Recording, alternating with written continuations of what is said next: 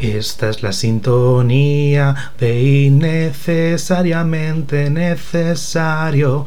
Tengo que impedir esa boda. Tengo que impedir que se case ese flamenquito guapo. Si no es mío, no es de nadie. Bueno, hola a todos y a todas de nuevo. Hoy tengo eh, como invitado especial a Aitor. Bueno, invitado especial o ya colaborador, porque sales todas las semanas. Es que la especialidad yo creo que se ha quitado un poquito ya. Yo ya no soy. Que ya no soy especial. Bueno, sigue siendo especial, Aitor. Sí, no voy a hacer el chiste fácil. Dilo. Eh, eres especial, vale, perdón. Es que no, no me conectan las neuronas hoy todavía. Exacto. bueno, ¿qué nos traes para el día de hoy? Bueno, pues me gusta mucho el temita que vamos a comentar hoy, porque es el maravilloso mundo de la precariedad laboral. Wow wow. Eh, hemos, sobre todo, bueno, yo creo que en este país la sufre, no voy a hablar de porcentajes porque no soy un experto y tampoco... Tampoco lo he mirado en Google, dile de verdad. Tampoco, lo he mirado en Google. O sea, soy consciente de que es una tasa con un porcentaje muy alto de gente eh, que se encuentra en situación de, de, laboral precaria. Pero yo creo que sobre todo, al menos desde mi, desde mi experiencia, eh, se aprovechan mucho los empresarios de la, la, vulnerabilidad económica que tenemos los jóvenes, eh, la situación que estamos pasando de, de tener un futuro no muy claro, no muy incierto, de acercarnos a los 30 y ver que no vamos a ser capaces de tener una vivienda propia, no vamos a ser capaces de formar una familia, no vamos a ser capaces de ser un humano eh, con, con, necesidades básicas cubiertas sin que tengas que eh, vender un riñón para ello. Bueno, o unos fotitos en OnlyFans que también salen bastante, bastante rentables. Bueno, pero es que lo del OnlyFans, que sí que todo el mundo tiene su público, pero al final unos van a tener más público que otros. Así que no, lo veo como una posibilidad de, experiencia propia, la verdad. Eh, yo he tenido muchos trabajos mierda, por no decir todos. he sido un poquito como la Barbie o como Belén López Vázquez, que cada semana tenía un puesto de trabajo. No, no es verdad. Pero he tenido varios trabajos en diferentes sectores. Eh, he trabajado en alimentación, en, empresas de alimentación, he trabajado como mozo de almacén, he trabajado en el sector de la hostelería, yo creo que es a lo que más periodo de tiempo de mi vida laboral he dedicado. Por necesidad, obviamente es un trabajo como cualquier otro, pero eh, creo que deberían de regularse ciertos ciertos patrones que se, con los que me he encontrado en diferentes locales en los que he estado. Yo he estado en tres locales a lo largo de tres años. En el que más que fue el último estuve durante poco más de un año. En los otros estuve mm, cinco o seis meses en cada uno. Y es curioso porque escuchas como dicen, no, la hostelería, existe el buen hostelero, el buen empresario. Bueno, pues desde mi experiencia propia, eh, los tres locales en los que he estado me he encontrado con la misma situación.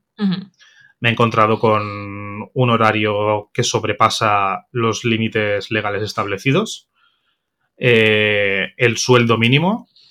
Menos que el mínimo. Menos, por supuesto, mucho menos que el mínimo. Y eh, bueno, olvídate de horas de descanso, olvídate de vida social eh, y sobre todo olvídate de cotizar, algo que parece muy bonito, algo muy necesario que creo que nuestra generación va a tener complicado cuando tengamos que afrontar una jubilación. o una baja o, un paro. Si, Es que, si es que llegamos a optar a jubilación. Porque, bueno, te lo, al principio te lo pintan todo como muy legal, tal, pero bueno, si haces alguna horita más, te la pagan en negro, tal, te hacen un contrato de 12 horas y tú dices, vale, pues voy a trabajar solo los fines de semana y luego te empiezan a exigir más, te empiezan a hacer que vayas entre semana, te, el horario, por supuesto, eh, excede las 12 horas, sobre, todo, sobre todo si tienes un turno partido. Eh, eh, claro, porque luego está la excusa de, de que, claro, tú si tienes un bar o un restaurante, pues tienes que abrir de mañana a cierre de noche. Tienes que cubrir, sobre todo un bar, tiene que cubrir almuerzos, comidas y cenas. Y eh, la post-cena, que suele ser el cubateo. Aparte, luego tú te tienes que quedar a limpiar todo, los baños, la barra, la sala, recoger la terraza, eh, cocina, fregar los suelos. Vamos, que acabas saliendo. eh, si tienes bastantes compañeros con los que puedas repartir estas tareas, eh, puedes estar una horita más, una hora, 45 minutos más, pero yo he llegado a verme la situación de ser el único empleado en un restaurante. Y tenía que ocuparme de barra, tenía que ocuparme de servicio en sala, tenía que ocuparme de servicio en terraza, eh, tenía que ocuparme de aprovisionar todas las cámaras de bebida. eh, si estás sirviendo mesas y te piden un postre, te tenías que meter a la cocina a preparar tú el postre porque las dos cocineras que habían tampoco daban abasto eh, con hacer la comida. Y al final, yo creo que hay que ser muy, una persona muy organizada y tener los recursos para, para dirigir un local en hostelería. Y no se da el caso, porque al parecer son todos unos. No voy a decir todos, porque obviamente eh, eso sería también, sería también injusto decir que todos, porque yo no he trabajado en todos los bares Mm. que existen. Pero en todos he acabado quemado mal y se han aprovechado mucho de mí. Ujú.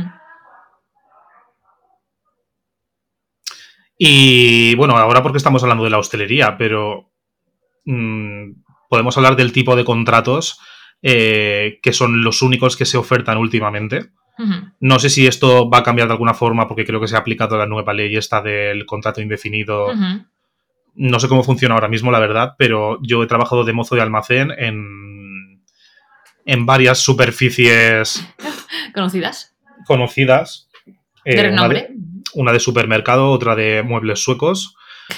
Eh, y eh, los contratos consistían en agotar, te hacían un contrato de 12 horas semanales eh, durante la temporada de verano, luego te echaban, se esperaban cinco meses para que, para que pre- prescri- prescribiera la, la duración de contratabilidad. Te volvían a contratar otros 3-4 meses eh, y te volvían a echar. Y, y cuando agotabas el cupo de 10 meses que te tienen que hacer fijo o, o continuar contigo, pues ya no vuelven a contar contigo recurren a otros chavales, porque la mayoría de, de veces estos puestos suelen ser cubiertos por eh, gente joven eh, que no, no va a exigir una cantidad de dinero mensual que está considerada la mínima, el sueldo mínimo. Puedes, te, te contratan a lo mejor a 12 horas semanales y ganas 300 euros al mes. Un estudiante que dice, bueno, pues me gano un plus, tal, y las empresas se aprovechan de esto se aprovechan de, de- de tener a gente por un sueldo mínimo que te cubra las necesidades Mm, ¿O que- no? o no o no y luego a la calle hay otro Sí. y me parece que eso eh, obviamente está bien que se le den puestos de trabajo a estudiantes y a gente que compagine el trabajo con otras actividades obviamente me parece lógico. Pero cuando te das cuenta de que en esa plantilla no solo hay estudiantes, sino que hay gente de cuarenta y pico años con su casa, su necesidad y que está compaginando ese trabajo de mierda con otro trabajo de mierda igual en otra superficie, eh, y te cuentan su experiencia de, no, pues yo llevo aquí cinco años y es cada X meses me echan, cada X meses me vuelven a llamar, eh, y así todos los años pues te das cuenta de que realmente no es la excusa de, de, ofre- de ofertar eh, puestos de trabajo eh, enfocados exclusivamente a gente joven o gente que lo va a compaginar con unos estudios. Ujú.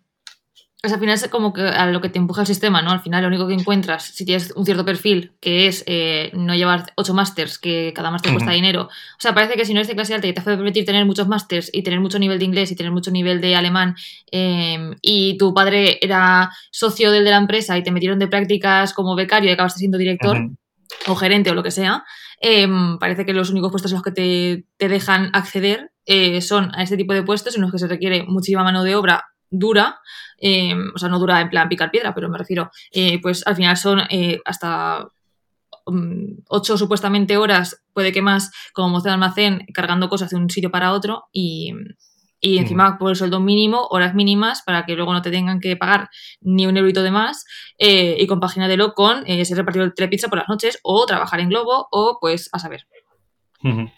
Yo creo que lo, que ma- lo más heavy que me he encontrado de decir qué morro tienes, tío, a un empresario fue eh, a un bar que entré en el que duré una semana. Ujú. Duré una semana porque empecé a comentar con los compañeros el tema de, del sueldo y la nómina. Ahí cometí yo, por mi parte, un error, que no fue aclarar en la entrevista de trabajo las condiciones. Como que me candeló un poquito el señor rollo, va, yo te ofrezco una jornada completa, tal. Era un trabajo duro porque eran, era una jornada intensiva, y no me refiero a jornada intensiva de las ocho horas seguidas, que eso es lo normal, entre comillas. Eh, sino que era un trabajo en el que éramos muy poca gente para cubrir un servicio muy exigente. Eh, entre las tareas eh, que incluía este puesto, una de ellas era limpiar y fregar el baño personal del jefe. Vaya. Eh, Vamos, yo es que eh, limpiar eh, un sótano que había eh, donde se almacenaba todo, la- todo el pro- provisionamiento de, de bebidas y tal, que yo llegué a expulsar con una escoba una rata de ahí. Vale. O sea, súper- salubre. Vale, perfecto. Sí, a ver, es que era, no quiero decir dónde era, pero era en, un, en el campo. Vale. En- Era en un club deportivo de un campo. Anda, un club deportivo. Sí, un club deportivo que además, pues, bueno, ya sabes, ya sabes quién frecuenta esto. Eh, mucha gente desagradable, no todos obviamente, porque además es que es lo mismo de siempre, siempre hay que recalcar que no todo el mundo es así, pero cuando te topas con gente con un, con un valor adquisitivo alto, a mí me ha pasado trabajando en diferentes eh, locales de hostelería con diferente target, por decirlo así, que hay diferencia. Hay diferencia entre gente, gente de clase media con gente de nivel alto adquisitivo. El trato que recibes. Y bueno, me he derivado un poco, o sea, he divagado un poquito sobre el tema porque estaba hablando del tema del contrato. Eh, bueno, pues ya me dije, ya me fueron. Me di cuenta de que mis compañeros eh, eran chavales de 17 años. Eh, también, muy bien. O sea, ahí rozando, rozando, rozando, porque si pueden ser de 15, también los cojo de 15. Sí, claro, no, pero claro, ¿qué pasa? Que eran chavales pues que eh, aceptaban ciertas condiciones que son inaceptables. Primero, porque son jóvenes, porque el dinero es dinero y les llama muchísimo. Es, en en esa época, en esa edad, eh, cualquier cifra de tres cifras, cualquier te parece una dineral, un dineral. ¿Sabes? A mí, yo en mi primer trabajo me dijeron que iba a ganar 600 euros y yo dije, "Ah, voy a tener 600 euros al mes Obviamente. obviamente.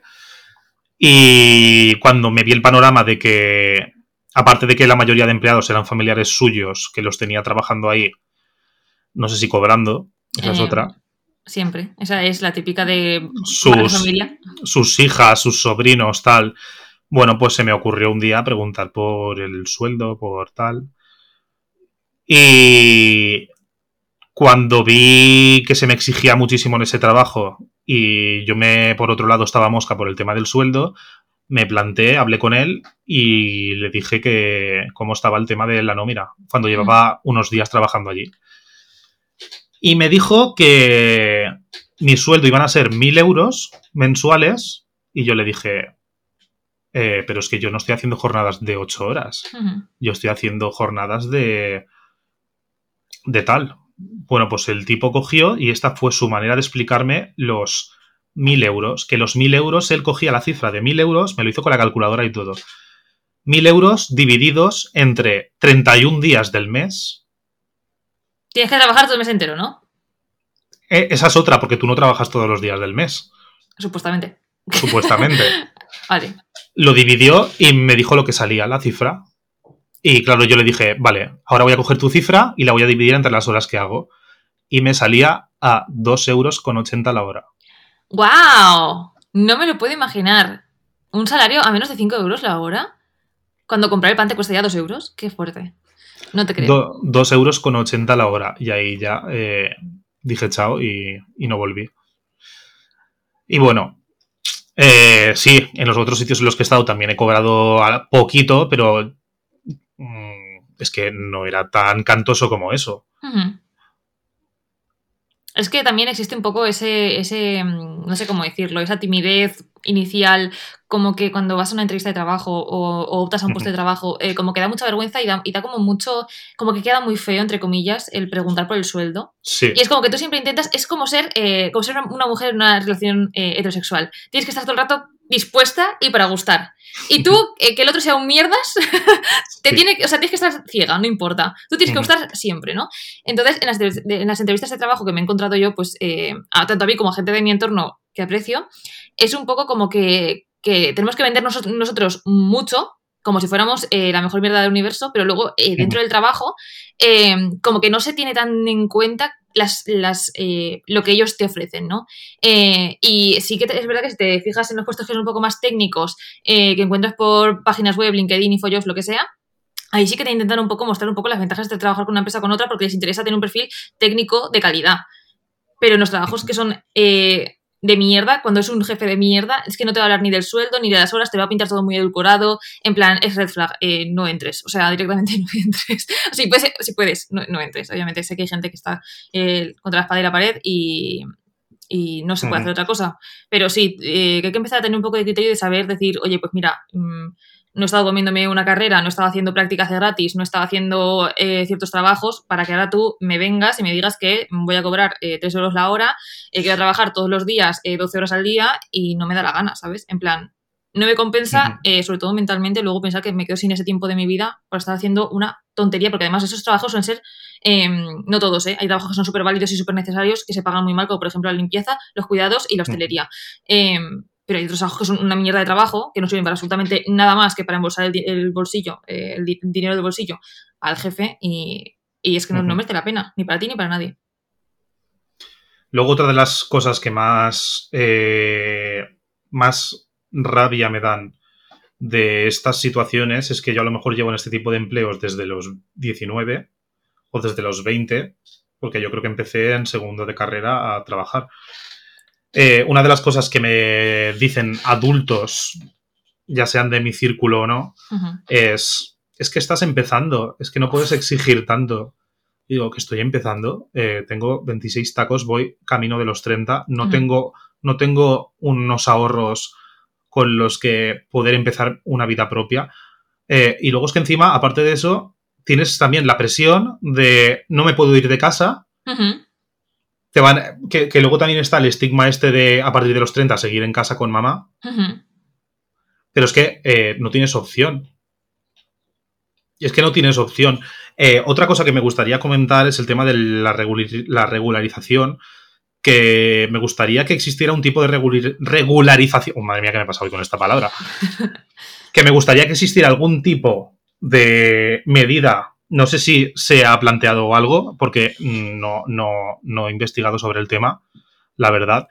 Pero creo que es necesaria eh, una, una, revisión de, de, cómo, por ejemplo, eh, yo entro a un bar a trabajar como camarero, hago el trabajo de barra, de servir bebidas, de preparar cócteles, de servir cena, incluso ayudar en cocina cuando hace falta, que, no, que no es mi trabajo. Eh, y luego ves tu contrato y, tu cargo sale nombrado como asistente de camarero o ayudante de camarero. Encima. Y es algo que he comentado con, compañeros de otro sitio y otros sectores. que, por ejemplo, están en una tienda y en su contrato consta que están como ayudante de dependiente. ¿Ayudante de dependiente de qué? Es el único dependiente. ¿Cómo cojones estas cosas no están reguladas? ¿Y esto por qué? Porque obviamente le va a salir más barato al jefe pagarte la seguridad social, eh, el sueldo va a ser más mínimo y, y todo eso no se regula.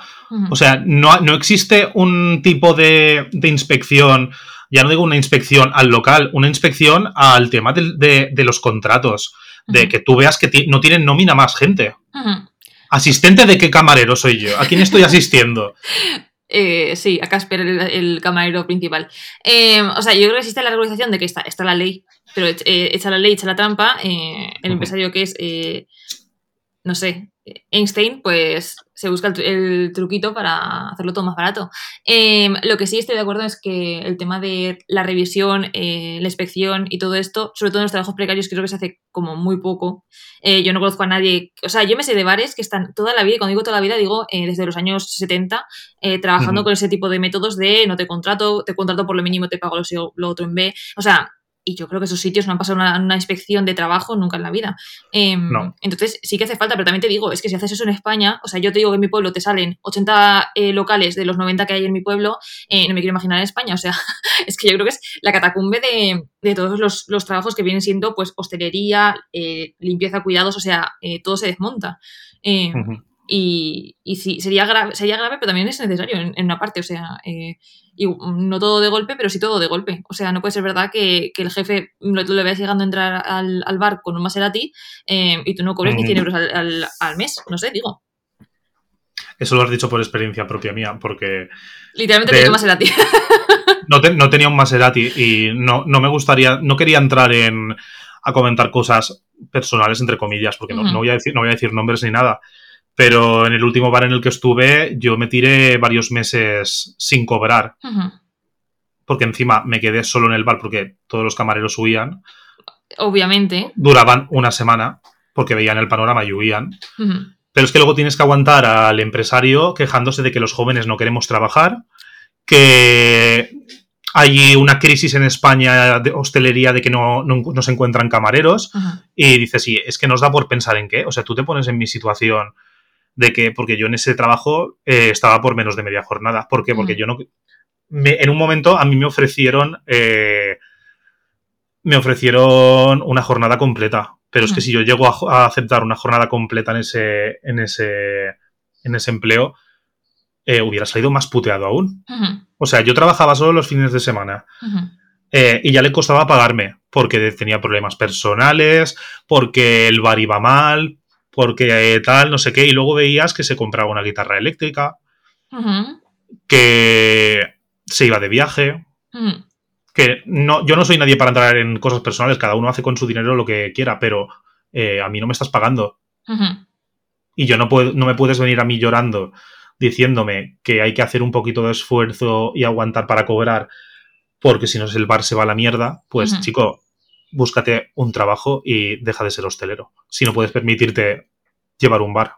Sí, mi parte favorita de este tipo de mentalidad, eh, esto lo desde experiencia propia, voy a hacer como Aitor, no voy a meter a Not All Men en el mismo saco, pero sí, esta mentalidad de superempresario, que es como, ser empresario es lo mejor, eh, pero hay que ser un tiburón, hay que ser súper listo. O sea, y te empiezan a intentar convencer que tú también tienes que ser empresaria, ¿no? En plan, eh, es que tú tienes muchas capacidades, tienes que ser empresaria porque tú te lo montas muy bien, no sé qué. Eh, y esa persona va como súper farazando, ¿no? Te saca el iPhone, el iPhone más nuevo que haya en el mercado, viene con el coche más nuevo que haya en el mercado, lo que sea, todo, todo súper pro. Y luego te lo ves que a la gente para, o sea, con la que, que trabaja con él o con ella está hiper precarizado y que luego él va de culo y, te- y te- y les echa la culpa a los trabajadores o incluso a ti si tienes un contacto cercano con esa persona eh, de lo mal que le va la vida y que luego al final eh, pues todo es culpa de eh, los jóvenes y el Ministerio de Igualdad supongo, o sea, no sé, Sí, es como que no, es que no, no sé, en plan, es un poco ese, ese tipo de personaje que dices, mira chico, aclárate Sí, tú, aclárate tú y, y ya luego me lo cuentas. Ha sido Irene Montero y Perro. Sánchez. A ver, Perro Sánchez probablemente. Porque es un poco Sánchez, pero bueno. Eh, sí, eh, otra de las cosas que me hace mucha gracia es que cuando te encuentras en un trabajo precario, no contentos con que aceptes ciertas exigencias básicas que te plantean en un momento es que encima, si tú no te plantas en un momento dado, se aprovechan más de ti. O sea, eh, estoy cobrando eh, una miseria. Eh, estoy haciendo el trabajo de, que deberían hacer otras personas y todavía me estás exigiendo más a mí. Y yo me he llegado a llevar bronca, me, me he llegado a llevar broncas de estar en un puesto de trabajo que las obligaciones me desbordaran y claro, eh, pasaba cualquier cosa que no podías controlar y es que encima la culpa era tuya. Y encima eh, te hacen como... Vuelvo a repetir, no todo el mundo es igual y no creo que todos los empresarios sean igual. Pero como que desvían eh, la responsabilidad suya de saber gestionar como jefe tu empresa, la desvían a que el fallo lo has cometido tú. O sea, en lugar de plantearte, que no me creo que no se lo planteen, simplemente no quieren, porque no quieren soltar pasta. En vez de plantearte que hacen falta eh, más personal para llevar a cabo el trabajo, eh, al final acabas siendo el mal trabajador tú, porque no has podido abarcar con todo. Eh, te empiezan como a medio amenazar pasivo-agresivamente con que te van a sustituir. Y, es una mierda, es una mierda. Porque es que es, fatal, porque yo no sé cuántos años llevo así, pero voy empalmando trabajo de mierda tras trabajo de mierda. Eh, y es que me parece algo tan, algo tan básico que, porque ahora te dicen, hay adultos, porque yo hablo con amigos y me dicen, es que me ha dicho mi padre que lo que tengo que hacer es sudar más y trabajar más y ganarme el sueldo y no sé qué. Yo digo, yo no entiendo que te digan estas cosas porque es que no tenemos, es que no tenemos oportunidad de trabajo digno. Ellos a nuestra edad podían permitirse casarse, tener su propia vivienda. Ahora es imposible tener una vivienda con, con, este tipo de trabajos. Pero es que ni siquiera compartiendo piso o alquiler. Eso es una cosa heavy, porque además ni siquiera, o sea, ahora empiezas a hablar a, los pisos que, del alquiler, porque lo hice este año pasado. En plan, eh, somos un par de parejas que estamos buscando piso, porque claro, es que ya no te da ni para vivir con tu pareja, o sea, tienes que vivir en plan eh, con dos amigos más o, como puedas, ¿sabes? En plan, tienes que sacar, eh, tienes que amortizar todo el piso, ¿sabes? Todas las habitaciones que tengas. Y, y no te responden, no te dicen, ay, no, para tanta gente no, no, no, es, no es el perfil que buscamos, el perfil que buscáis es gente que tenga un sueldo de 3.000 euros al mes. Eh, o sea, no, no lo acabo de entender. O sea, al final el mundo es como todo el rato cerrándonos las puertas. Yo no sé cómo va a seguir esto. Eh, me he visto. Eh, bueno, lo voy a decir. Actualmente yo había conseguido entrar a trabajar en algo de lo mío, de, relacionado con mis estudios. Eh, era un trabajo también que no, me aportaba. No me aportaba. Eh, yo, a mí me encanta el trabajo. Pero no se pueden permitir, eh, por lo que sea, ofrecerte una jornada estable. Y ahora mismo me veo obligado a tener que dejarlo porque estaba ganando 100 euros al mes con ese trabajo, por mucho que me gustara. Eh, entras con la ilusión de voy a entrar por fin en este mundo, eh, poder escalar conforme pasen los meses eh, y podré optar a un puesto dentro de este mundo y te das cuenta de que la realidad no es esa, de que no vas a avanzar. Y, y me toca volver a este tipo de trabajos, a este tipo de trabajos que te ofertan dos meses de contrato, luego a la calle pero dices, bueno, por lo menos esos dos meses pues voy a cobrar mis mil eurillos, eh, que es más de lo que estoy ganando en este sitio durante un año entero. O sea, podéis, hacer los, podéis hacer los cálculos. Muy.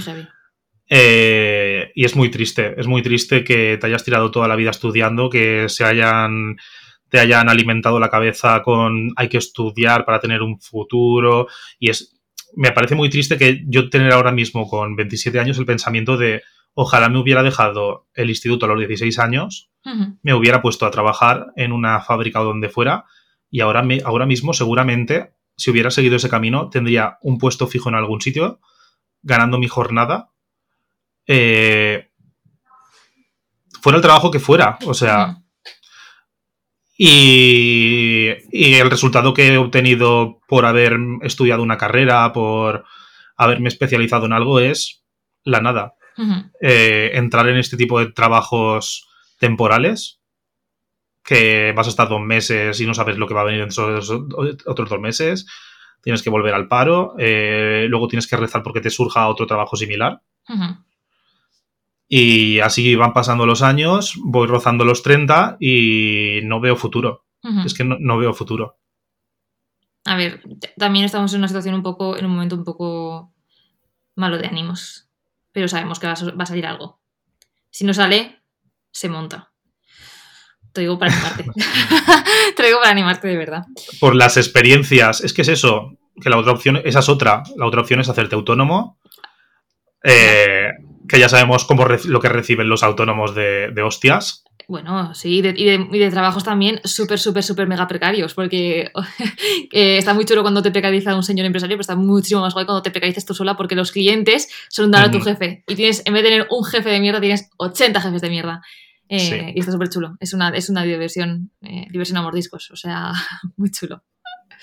Luego, eh, por otra parte, también eh, me parece también muy injusto que se critique mucho el tema de que los jóvenes quieren ser influencers o que Ajá. se esté llevando a cabo un auge en, en ese sector, eh, porque al, final, al fin y al cabo es una modernización de los medios de comunicación, porque la tele ya estamos viendo el panorama, ya lo hemos comentado en otros programas, el panorama de la tele como está ahora.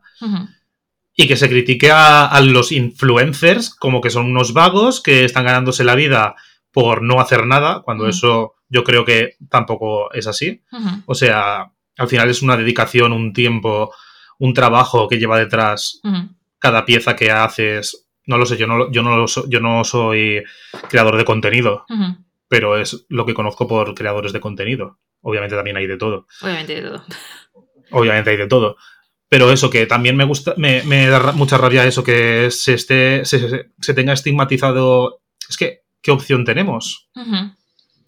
El Sí. otro día me lo, me lo dijo, es que ya me lo ha dicho más de una persona.